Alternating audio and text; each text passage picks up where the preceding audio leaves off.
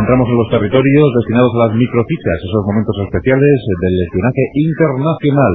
Y ahora que se viven tiempos inciertos, ahora que hablamos tanto del famoso eje del mal, pues ya sabéis que uno de los países fundamentales para ese eje del mal es Irak. Ajá. Bueno, pues siempre gusta saber qué pasa por las embajadas de Irak en el mundo, ¿no? Sí, sí, sí, sí, sí. Sobre todo, qué pasa con las embajadas, en este caso mm, de, de España, porque estamos en espionaje internacional y, y- y no hemos mencionado, yo creo hasta ahora, eh, ningún caso de espionaje realizado en España, en este caso por los servicios de información españoles. La historia que te voy a contar, Juan Antonio, es la historia de una captación, que es una historia mm, distinta, nueva, que no tampoco hemos mencionado, y que es una, es una mm, modalidad del, de- del espionaje. ¿no? El lenguaje CECIP, eh, Fernando, ¿qué es una captación? Una captación consiste en conseguir que alguien que está trabajando para el enemigo trabaje para nosotros. Y ese fue el caso de... Ese fue el caso en 1990 del embajador de Irak, que se llamaba Azar Taufik, que era el embajador aquí de, de Irak, y al que dos servicios secretos, el CSIC de aquel momento y el Servicio de Información de la Policía, intentaron captar.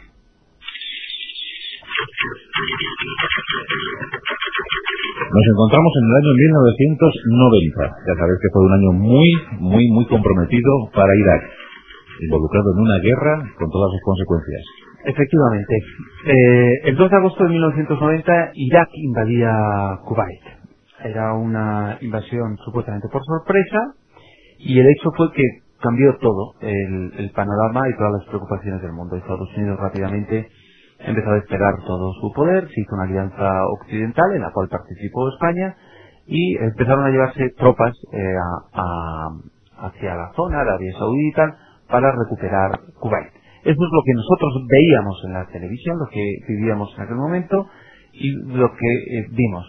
Lo que no vimos es cómo todos los servicios secretos occidentales desplegaron sus energías en todos los países para tratar de conseguir información súper valiosa, para tratar de conseguir que cada vez que un avión sobrevolara eh, Irak tuviera un objetivo, pero que ese objetivo a veces se obtuvo en, en determinados países gracias a información secreta.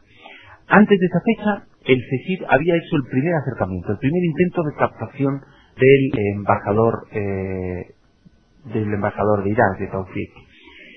Una mujer, eh, este Taufik, ¿sabes qué pasa? Que era un aficionado al bingo. Ah, que le gustaba el bingo. Le gustaba el bingo. O de línea, bingo... Línea, bingo y no. tal. Y entonces iba a jugar a un bingo que hay en Madrid, del, el bingo del canoe. El canal, sí. El canoe donde tú has estado muchas veces en el. Sí, sí, sí, sí. Siempre me habla muy bien de ti. Sí.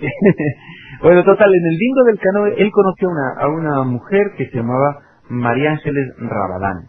María Ángeles Rabadán era una mujer agradable, joven, tímida, discreta, bueno, que, eh, que se conocieron ahí, eh, pues el bingo, el no sé qué, empezaron a, a conocerse, el embajador estaba casado, pero bueno, tal. Mm.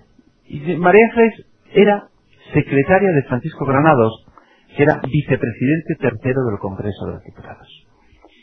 Según la mayor parte de las versiones, ella no trabajaba para el, el CECID, pero el CECID se dio cuenta de esa relación y la, eh, la captó, la intent- la intentó captar para tratar de, de conseguir lo- los favores de, del, eh, del diplomático iraquí. Sin embargo, Vamos, que en, mm, el, que en el canoe había uno del C7 con unos cartones también. Efectivamente.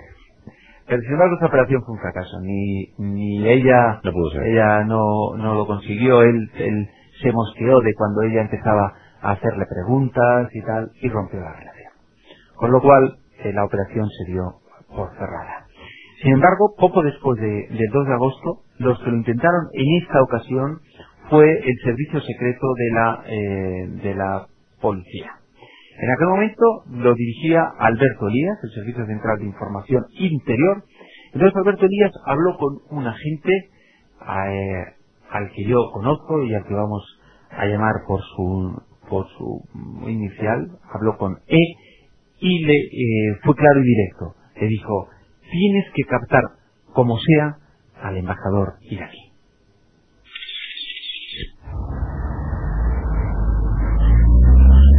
Nuestro agente E ya tenía una misión, captar al embajador iraquí. Y ya estamos hablando de fechas clave. Estamos hablando ya de la invasión iraquí de, de Kuwait.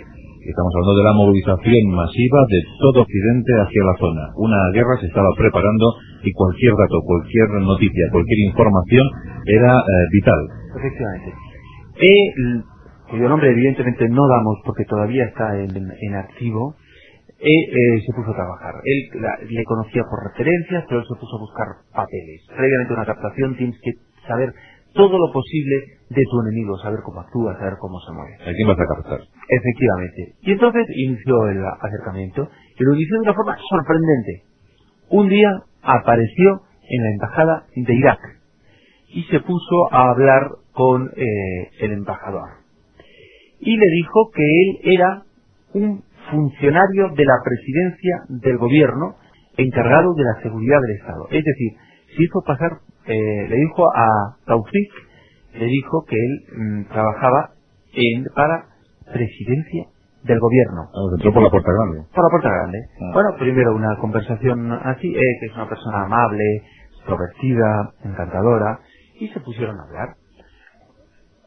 Pa- Dejó pasar varios días y volvió a ir a hablar, y volvió a ir a hablar, hasta que ya a, a pasadas unas semanas le dijo, mira, eh, Arsat, eh, yo creo que sería todo más llevadero para ti y para mí incluso si yo pudiera transmitir ciertas informaciones a, mi gobierno, porque además yo podría aquí darte determinadas informaciones que yo tengo de mi gobierno.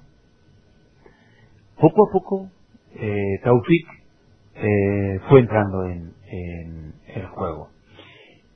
Taufik por la mañana hablaba mm, eh, ante un periódico y decía frases como esta, textuales. La demanda de mm, y la invasión ha sido totalmente legítima y nuestros intereses en la zona son legítimos. Ah. Defendía ardientemente a Saddam Hussein. Por la tarde se reunía con E y le trasladaba datos, por ejemplo, de eh, una carta del rey Fahd de Arabia Saudí dirigida al, al emir de Kuwait y escrita en términos muy duros. Algo que era una poquita cosa, nada trascendental, pero un signo de buena voluntad. ¿Eh, ¿Qué le daba? Él le daba informes que, eh, españoles sobre los movimientos de tropas que se irían a producir en los meses siguientes en, eh, en las cercanías de Irak.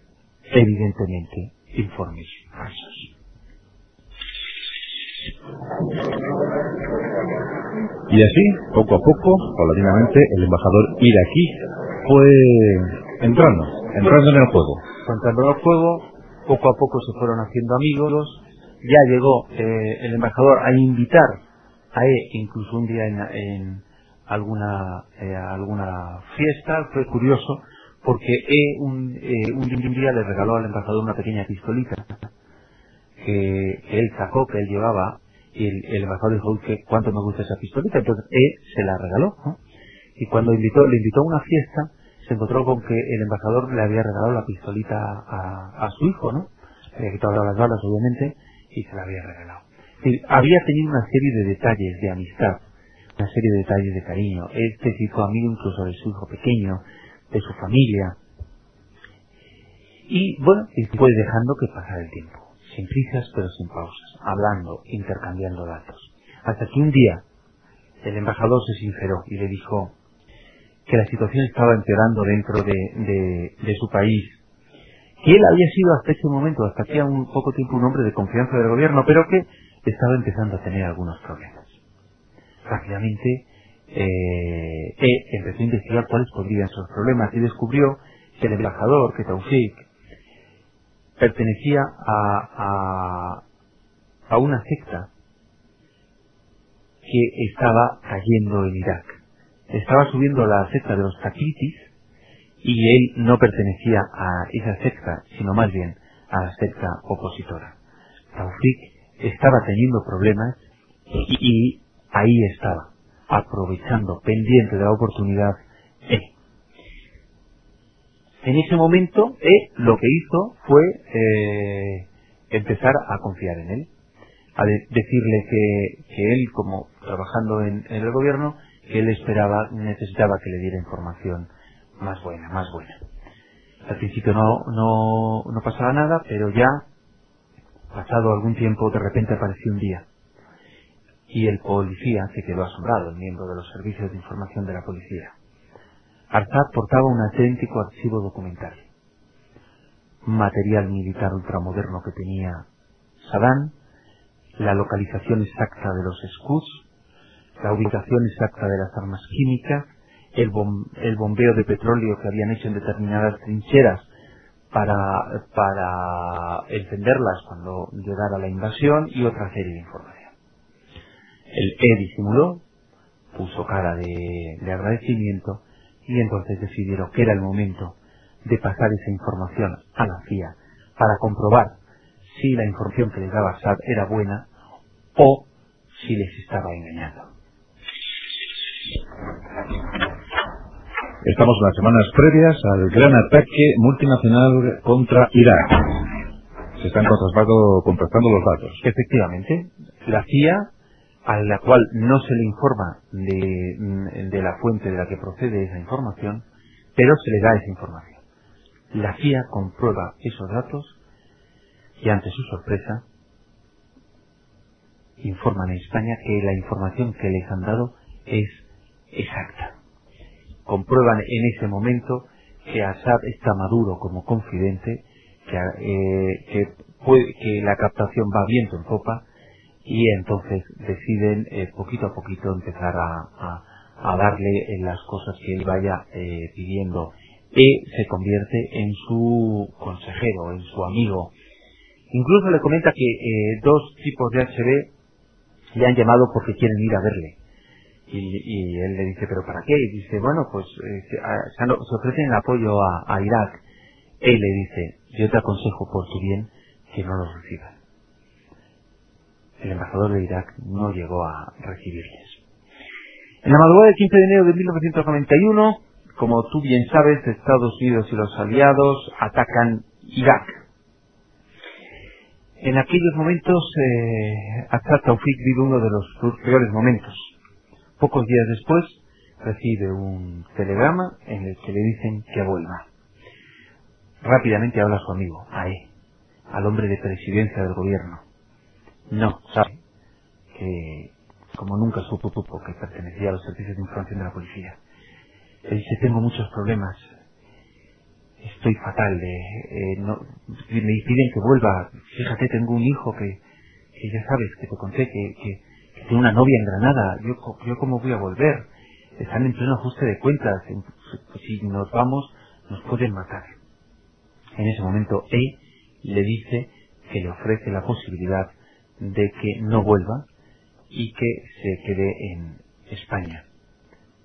Le, dice que eso lo puede hacer, pero que tiene que solicitar asilo, pero que no cabe ninguna duda que en España le pueden dar asilo siempre y cuando, primero, entregue todas las armas que tiene en la embajada y, segundo, que les facilite toda la información que le requieran.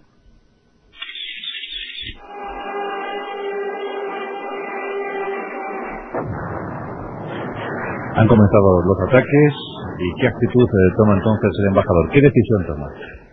Pues lo piensa muy poquito, Antonio. Está muy asustado. Cree que si vuelve puede, puede perder la vida y entonces pues accede. Se entrevista ya personalmente con el comisario Alberto Díaz, el jefe de la privada de información, sin saber que, que eh, trabaja para él y accede a entregar todas las armas da un saco de, papeles que hay allí y se pasa tres días enteros con agentes del servicio de información y ahí ya, aunque no está confirmado, no me cabe ninguna duda de que ya había agentes de la CIA en ese interrogatorio. Facilita una información maravillosa. Rápidamente le sacan, le hacen desaparecer, no mm, le llevan a un pueblo de Ávila, le trasladan hasta que eh, la embajada de Arabia Saudí eh, dice que el rey Fahd en persona le ofrece todo tipo de protección y, le, y curiosamente le ofrece el puesto de líder de la oposición iraquí en Arabia Saudí. Él acepta y eh, se va a Arabia Saudí. En esos momentos empiezan a aparecer en los periódicos informaciones que dicen que el FECI tiene un topo y que topo en, en Irak es el embajador. Dicen que ellos lo tenían captado desde hacía mucho tiempo. Incluso mencionan el nombre de Male Ángeles Rabadán, un nombre que ellos utilizan pero que nunca se llegó a hacer la captación. El hecho real, a pesar de estas informaciones que aparecieron en su día, es que Azar Taufik Ismail fue despedido en el aeropuerto de, Barajas en un avión con destino a Arabia Saudí por un miembro del Ministerio del Interior.